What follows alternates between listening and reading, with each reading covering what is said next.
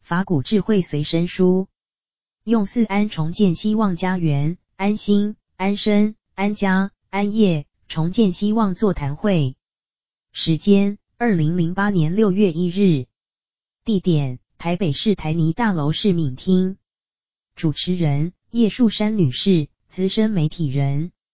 与谈人：圣严法师，法鼓山文教禅修体系创办人。萧万长先生。中华民国副总统李连杰先生，一基金发起人张淑芬女士，台积电文教基金会董事。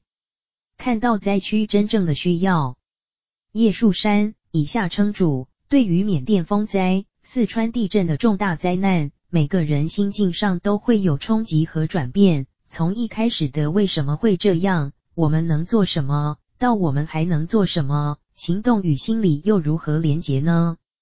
我们首先请问本身历经过南亚大海啸的李连杰，尤其他成立的壹基金，在第一时间就整合了许多的资源，更亲身进入灾区赈灾。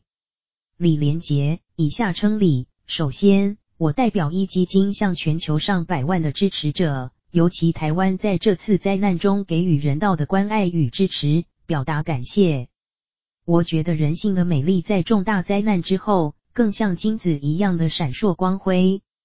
二零零四年，我和家人曾遭遇南亚海啸，离死亡是那么的近。从此我便在思考，许多人一生中极力追求的四样东西：名、利、权、情，在灾难发生时几乎一样也保不住。死神临头时，人都是一律平等的。既然我的生命是捡回来的，我就更应当好好去运用，发挥我的影响，尽我一切力量去奉献。于是创立壹基金。当听到四川地震达到瑞士规模七点八，我直觉这是很严重的灾害，便马上通知北京团队，联络网上所有合作伙伴，在五个小时之内同步在网上募款，同时调动我们的储备基金，把物资运到四川去。七天之内，全球大约有十万七千多个网站主动跟我们连结，不管是中国人或外国人，大家一块钱、五块钱、十块钱的捐，目前已超过了四千七百多万人民币。在灾难发生时，政府会负起政府的责任，而一个非政府组织又要如何组织所有的义工？比方从中国各地集中物资到上海，从上海运到四川。从四川又怎么运进灾区等等的环节，我也是边做边学。我与团队的处理原则是尽力去做政府暂时无法顾及之处，例如政府供应帐篷、水与粮食等，但有关卫生方面可能无法顾及。所以当大家在吊帐篷时，我同时想吊蚊帐、垃圾桶，甚至于厕所。别人想盖医院、盖学校，我想盖垃圾场。主。李连杰一开始就点出救灾时绝对不可以一窝蜂，而是要做一个最完整的资源整合与分配，然后看到真正的需要，是否请张淑芬谈谈他们如何在最短的时间之内，把民众需要的物资、药品、人员送达灾区。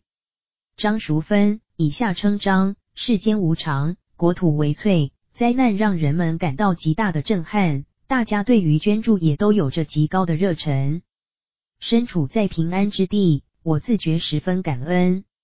所以在四川地震发生的隔天，我第一件事就是打电话给法鼓山，表明法鼓山募不到的东西，厂商不赞助的东西，就由我来承担支付。虽然我有心站上第一线，但我知道这不是我的专长，所以我透过与宗教团体联络。学习到他们的专业稳定，也把自己的脚步放慢下来，以理性与智慧面对，让募集的资源不浪费，爱心的价值也不浪费。救灾除了快速之外，能够让灾民确实受惠，也是一大重点。我相信很多的企业都跟我一样，只要我们可以出力奉献的，我们都愿意与大家一起做。主在场有非政府组织的李连杰、企业界的张淑芬，政府部门代表则是副总统萧万长。从九二一的灾难到四川的灾难，副总统觉得我们学到了什么？萧万长以下称萧，今天的座谈会让我感触很深，因为当我透过电视得知四川发生地震时，就让我回想到九年前。在台湾中部发生了九二一大地震，当时造成民众的生命与财产非常惨重的损失，而四川比台湾更为严重，所以我们也发动了捐款运动，希望抱持同理心，将关怀的心转达到四川。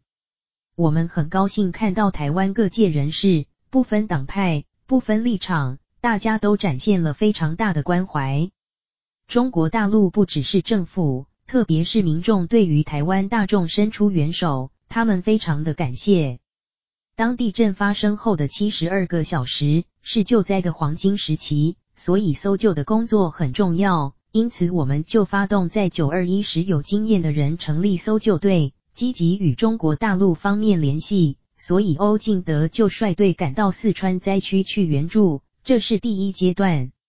接着，在救难的过程中，还需要很多的物资。金钱以及其他的人力经验，希望大家可以来帮助当地受灾民众。这也获得当时执政的政府支持，朝野都有共识，展现台湾民众的爱心。这是台湾社会很大的能量。除了政府部门，最重要的是台湾民间的机构，特别是宗教团体，例如法鼓山、慈济功德会，都热烈参与救灾的工作。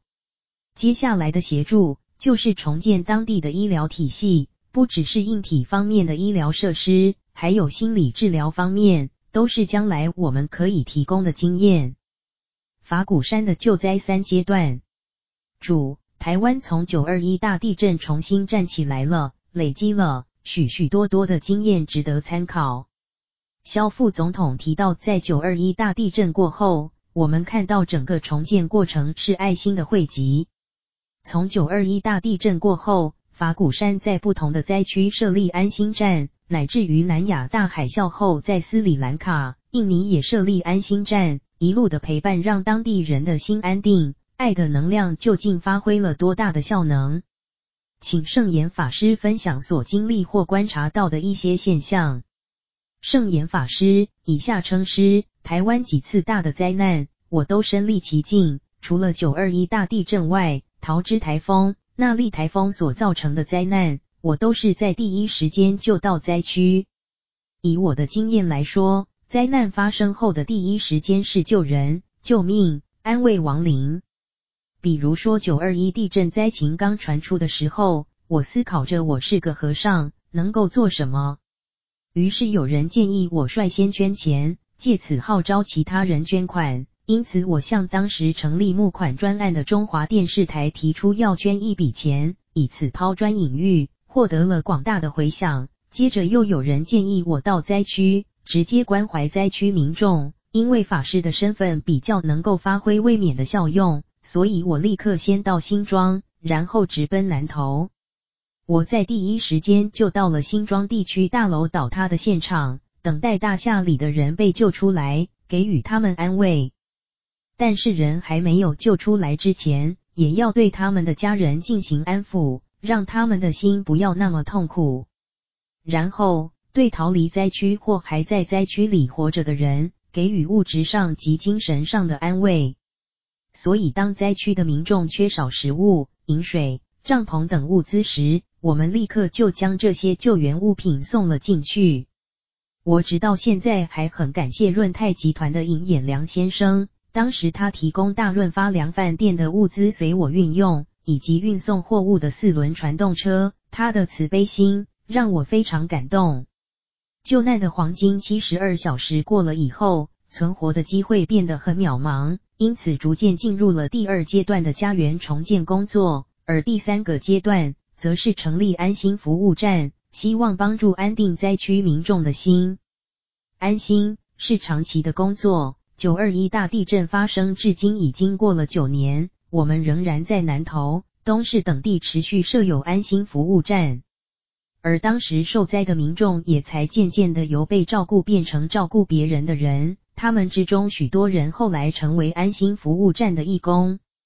二零零五年，我以宗教师的身份出席世界银行在爱尔兰都柏林举办的会议。当时正逢南亚大海啸发生过后，我依自身的经验提出，救灾应该分成三个阶段：第一阶段是救命，第二阶段是安定，让灾区民众能够有地方住、有东西吃；第三个阶段则是安心。这个阶段需要的时间非常长，非常重要，而且需要专业。在安心阶段，又分为三个层面，首先是心理层面。因为灾区民众在心理上会陷入忧愁、悲伤或是恐惧的状况，这方面可以由心理咨商专家或是社工人员进行辅导。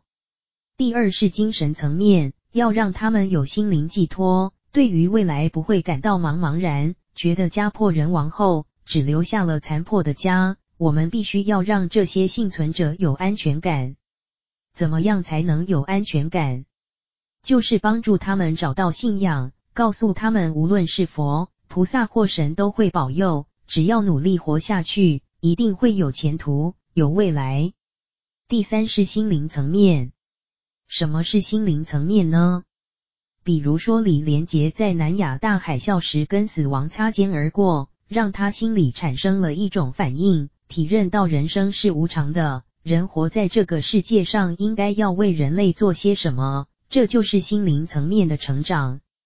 许多人总是活得迷迷糊糊，可是从灾难之中走出来的人，往往他的人生观、对世间的看法会有所改变。本来或许是愤世嫉俗的，对世界感到失望，可是当他从死亡边缘走过来后，他的想法就不同了，对世界的看法也不一样了，变得对世间有慈悲心，要想办法来帮助人们。因为许多人都没有警觉到这个世界原来是这么的微脆，而现在自己警觉到了，就开始会呼吁大家要提升自己的心灵层面。这也就是法鼓山正在做的事。大家都是一家人。主在灾区看到许多过去受苦的民众，后来能够陆续投入重建，伸出双手去帮助别人，这就是圣严法师讲的自助助人，自利利人。现阶段我们要展开安心工程时，需要什么样的智慧呢？请问张淑芬看到四川大地震或是缅甸风灾，许许多多的孩子一下子变成了孤儿，您有什么样的想法？张，我学习到要建造一座花园时，前面的垦山、割草、整地的工作，应该让专业人员来进行，先开发出一片苗圃，然后再让更多人以爱心来经营。耕耘这片福田，由播撒种子开始，种子发芽后，再接着照顾一棵棵小树或一株株花木成长。对于孩子的援助，不是一时的，必须长期关注。在这方面，我本身一直透过专家的意见以及聆听演讲在学习。不论是对四川或是对缅甸，都涉及层面很广的国与国或政体与政体的关系。这是一个浩大的工程，如何进行专业分工，如何建立完善的制度、统一的做法、捐书的管道，好让更多爱心人士可以持续遵循，这都是目前的当务之急。我知道许多朋友们都准备好了，大家很有心要好好灌注这一块福田。孩子的成长是人类未来的希望，所以我们要让爱凝结起来，永续下去。主。每一个孩子都是一个希望，对小孩最重要的是一种关怀的行动。请问李连杰在这个过程中有什么样的平台、组织可以结合在一起，不但是凝聚，而且可以永续？李，我所发起的壹基金理念就是一家人，所有的人类都生活在一个地球上，就是一家人，所以要跨政治、跨宗教、跨文化，对全部都包容。就像如果没有父母、没有亲人的关怀，我们根本不能拥有生命并成长。所以人们应该将这种关怀扩大出去，犹如伸出一双双手，把这种爱变成一种传承，来关怀下一代。作为一个民间组织，我们除了希望这样的理念能充分落实在救灾的具体行动上，还希望能配合政府的整体规划，又能动员民间的力量，一起整合资源，而不会变成例如一个区域只需要三所学校，大家却努力盖了十所，造成资源的浪费与不均。我一直向全球的媒体表示，我现在抱着上百万人的捐款，这是我一生中背负最大的包袱，就像一个炸弹，如果我使用不当，就辜负了所有人对我的支持。这次我在大陆请教了很多专家，也希望在台湾请教像萧万长副总统这样对灾难救援有经验的人，给我一些意见。对于救灾，除了大家将善款捐出来，希望还有更大的胸怀，不计较是否出现捐赠者的名字。我们可以像大家庭一般，共同完成一件事情，比方重建一所学校，你捐椅子，我捐桌子，他捐电脑。有人找老师等等，大家努力把硬软体各方面做到最符合实际。通过这次灾难，我了解到这不仅仅是我们在救援别人，也是对自己的一种救援，将人性光明面发挥出来。我觉得非营利事业组织就是要配合政府，在同一时间有次序的做得更好，更注意细节。例如要将灾区民众的经济扶植起来。我会发动我所有的朋友、家人来买当地的产品，让他们有钱再生产。从事慈善事业要有智慧，才能走得长远。就像圣严法师常常讲的，做任何事都要有智慧。如果没有智慧，光有热忱、激情和爱心，可能有时候反而做了傻事。如果我给你一块钱，能不能帮我建一所学校？答案必然是否定的，一块钱怎么盖学校？但是我又要说可以，如果一百万、一千万人的一人一块钱就可以盖学校，这就是我成立壹基金的初衷。在二十一世纪里，把人类最美好的爱心连结起来，不仅是对四川的灾难，对未来任何人类的灾难，我们都可以如此思考。我们的爱如何持续发展？是我常常思考的课题。宗教与心灵相辅相成。主，救灾与重建都需要智慧，是否请萧万长副总统从政府的角色来说明？萧，救灾的工作分成三个阶段，第一个救命阶段，救人活命很重要，但这个阶段的时间很短，大家也会将所有关心投注在这个焦点上。过了那个时间点后，就开始要安置，就是要安身、安家与安业，基本上都是硬体居多。不但政府本身要有政策，政府也要用很多的经费预算来推动这个政策。若加上民间与社会的力量，就可以把事情做得更圆满。当事件刚开始发生时，社会的爱心以及捐款通常是短时间的，是一时的。可是重建需要长时间的、长期的努力。一时的捐款容易，但是长远的重建经费就比较困难，所以必须要有一个很长远的计划。政府投入往往是最主要的，其他的民间力量只是配合的。但是政府投入的通常是以看得见的基础建设为主，中间最大的困难其实是在精神、心灵方面的建设，这部分政府再怎么投入，效果都是有限。所以我常说救人、救命。还要救心，心才是最重要的。而救心的工作特别要靠社会的力量，例如 NGO 以及宗教团体等，往往可以有效弥补政府之不足。关于九二一的故事，若现在再回到灾区去，或许不会让人感觉到当初灾区民众曾有非常悲痛的记忆。这就是说，在心灵重建方面已经相当成功。像九二一那次的灾变是对台湾社会一次重大的洗礼，等于是一个总体检。这样的洗礼后，让台湾社会的力量有向上提升的契机。现在大陆四川也正经历这样的一个过程，李连杰整合了大陆 NGO 力量，再投入政府整个救灾的工作。我想这个重建工作会做得很好。过去的经验告诉我们。救灾的工作虽然大部分是政府要做的，但也要有社会、民间力量的配合，而且这些能量要整合得好，才不至于有浪费和资源重复的情形发生。天灾很难预测，因此我们要有天灾随时会再来的准备。当自己有经验后，将来的应变就会更有效率。天灾对整个国家、人类来说是一个灾难，但也是一个考验。这就牵涉到我们用什么样的态度、角度来看灾难。灾难本身固然令人伤痛，但如果在灾难过后能够重新整合，而且动员发挥力量，那么灾难所带给我们的会是另外一种更大的祝福。主，请教圣严法师，救灾分为三个阶段，每一个阶段当然有不同的做法。可是中国大陆幅员广大，各地都有不同的特色、文化与传统，甚至政府的运作方式也跟我们所知的不一样。目前以法鼓山来讲，包括人员的培训、资源的整合与台湾的过去经验累积等等，在不同的阶段有哪些具体的做法？十，法鼓山虽然是一个小团体。可是，全世界只要有发生灾难的地方，我们就会很快的进入灾区救援。虽然我们的力量有限，但是会全力以赴。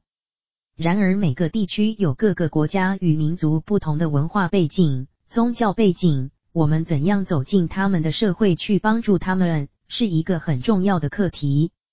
法鼓山到任何一个国家，并不会强人所难。例如，我们到属于伊斯兰教的伊朗。阿富汗和印尼救援时，不会强调我们是佛教徒，而说是从台湾来的一个救难团体。虽然团体里有出家人，但是绝对不谈宗教，纯粹只是为了救灾。因为我们不传教，所以他们也很欢迎我们。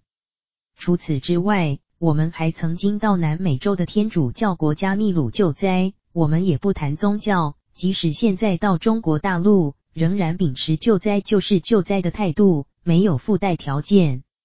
我一直强调救灾的三个阶段：第一，在七十二小时之内是救命的、救人的阶段；第二个阶段就是现在所要做安身、安家与安业的工作；然后准备进入第三个阶段，计划做安心的工作。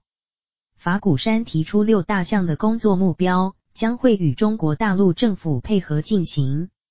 心灵重建是我们的主轴，我们的根本，是我们很有把握可以做好的事。法鼓山人文社会基金会有培训安心义工，希望能结合曾在九二一地震与我们合作的张老师组织，准备培训大陆当地的菩萨们，能够担当与从事安心的工作。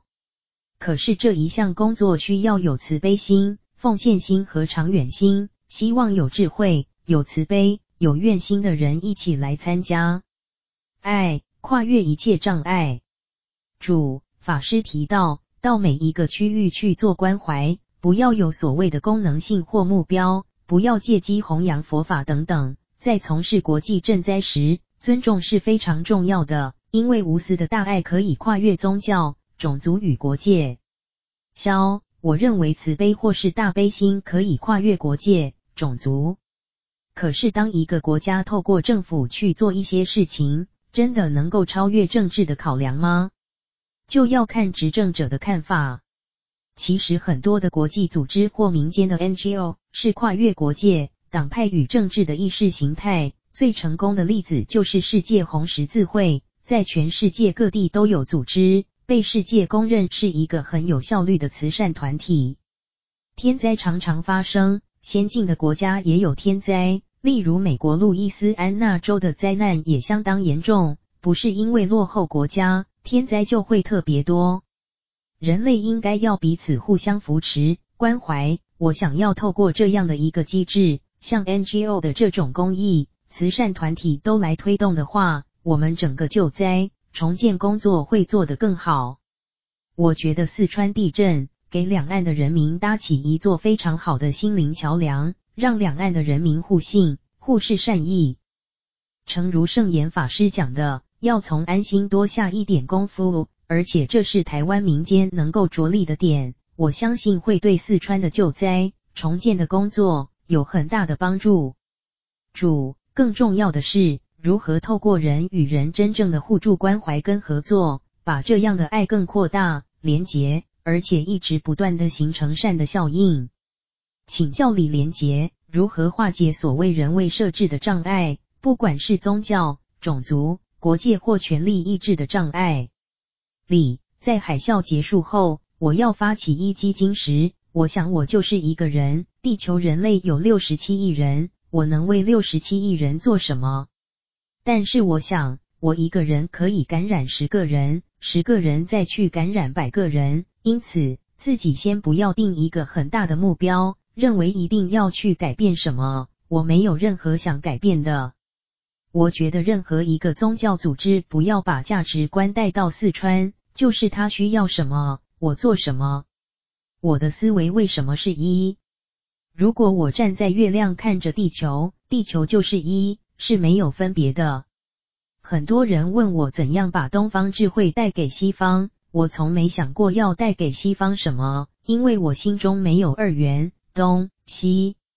一是我的愿望，我来到这世间。我能做多少就尽力去做。我刚开始也是没太大的信心，但我告诉自己一定要做。一千多年前，有一位玄奘法师为寻找他心中的真理，去西域十八年。我创立一基金，坚持我们是一家人的理念。只要每个月一块钱就能帮助社会，即使没人相信我，我可以全球走上十八年。我走一站可以为人签名。照相，让人愿意出点钱，尽点力。我没有远大的目标，一定可以改变什么。只要我发愿去做，有认同者进入这个一基金的家庭，体认到我们是一不是二。不要把自己认为的慈悲等概念去加诸任何其他的个人。我只是尽心尽力，在我有呼吸时，我就去做。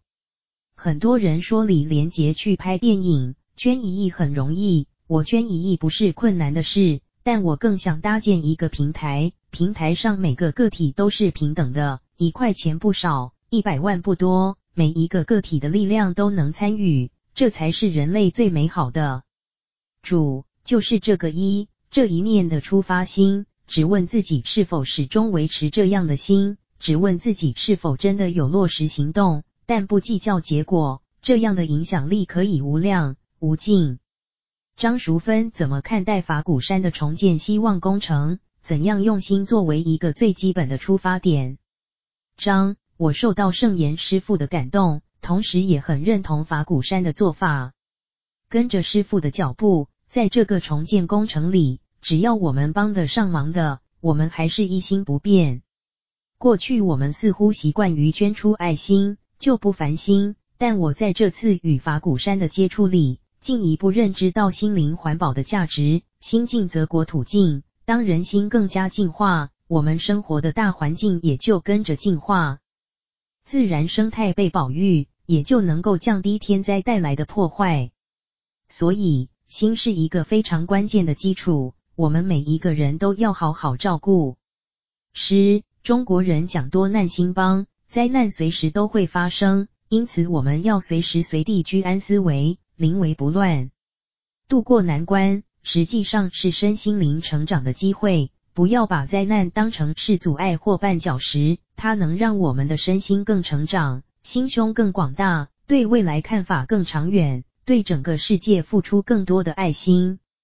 灾难并不是负面的事情，当然我们并不是希望灾难发生，但是应该把灾难界定为让人类成长，让慈悲心成长。还有技能成长的机会，我们一次一次遇到灾难，能够一次一次的成长，让每一次灾难增加一次希望，这个世界就会永远在希望之中。以这样的心态来看灾难，不需畏惧灾难，也不怨天尤人，更不要在灾难后只是等待别人的救助，被救助是一时的，真正救难的是自己。如果自己有慈悲心，有负责奉献的心。那灾难就会变成我们的养分。主，现在请四位贵宾分别以一句话来为大家做最后的提醒。张，我希望把大家的热情跟爱心永续的经营下去，不要让热火灭掉了，让爱永远都在。李，要科学的、理性的奉献，不要想得到太大的结果，否则那样的负担会很重。肖，我希望从地震等等的天灾经验里，培养我们对人类更多的爱心，以及更多的慈悲心。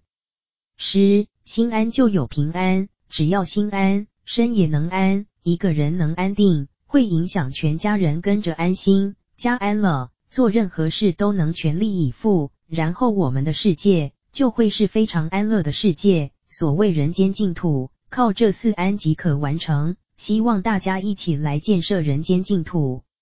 现场问答，问，请问可不可以针对四安中的安业再多说明一下？主，业包括了家业、事业，还有置业，请萧副总统说明一下。萧。我个人认为，安业实际上与安身、安心是完全连结在一起的，不可能分割开来。因此，在灾时或灾后的整个重建过程中，都要在身心、事业等各方面找到让自己觉得能够安的解决办法，才会看到新希望的来临。最近我去了几趟九二一的重建区，发现当地慢慢有许多别具特色的产业出现。这是因为当时有很多受灾户在重建事业或家园时，并没有选择回到自己的老本行，反而另外创造了新的行业。这是人们从灾难的过程中领悟出来的，因此对这个环境、对这个社会，重新有了一种新的抱负，以此再重新站起来。看到这样的转变，我有很深的感受，这就是如何安业的一个很好的答案。但也不是每一个人都能如意，所以我还是觉得要从安心着手，从心灵建设开始，这样就不会有很多人因忧郁而做出傻事。主，所以心灵是稳定力量的基础。问：关于这次四川大地震，很多人说是因为三峡大坝或其他因素所造成的共业，我们该如何面对这样的业力？师。业力可以解释为非常负面、悲观的，也可以解释为正面、乐观的。四川大地震究竟是什么业？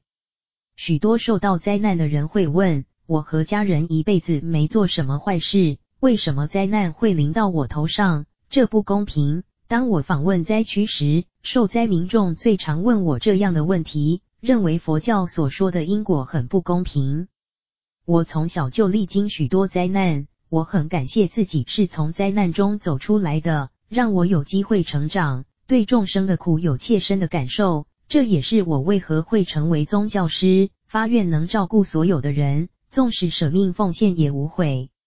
这些我造的业，我也受报，但是反过来我不被苦难降服，反而要去救苦救难。因此我说，受苦受难的是大菩萨，救苦救难的是菩萨。受苦受难的人。要比救苦救难的人更伟大，因为他们在苦难中，他们发愿以自身苦难示现大众，帮助大众，进而去救苦救难。业报应该要以乐观、正面去解读，不是以报应、自作自受的说法，这样是非常不慈悲的。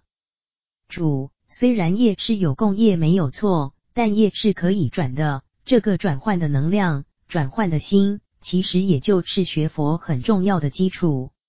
问：法鼓山是无所求的去帮忙，不过我们在做心灵重建工作的时候，运用了很多佛法的观念，我们应该如何将佛法很精确地传达出去？师，我们今天所讨论的安心、安身、安家、安业，是我所提倡新五四运动中的一个项目，而这里面就是佛法。虽然新五四运动没有强调宗教的信心，但是其中却含有宗教的信心。我们现在也提倡新六轮运动，其中也没有佛学的名词，没有佛教的形象，更不带宗教的色彩。这是一种全球伦理的教育，也是任何一种宗教都能够接受的。我们去救灾，不一定要教当地的民众拜佛，而是在潜移默化之中。让他们接受佛法的利益，不要一开始就教他们祈祷或拜佛，用你要信观世音菩萨，你要信释迦牟尼佛，你要信我的宗教这样的方式去表达，否则会把人吓坏。实际上，我们到中国大陆不是去传教，而是以慈悲心来帮助四川灾区重建。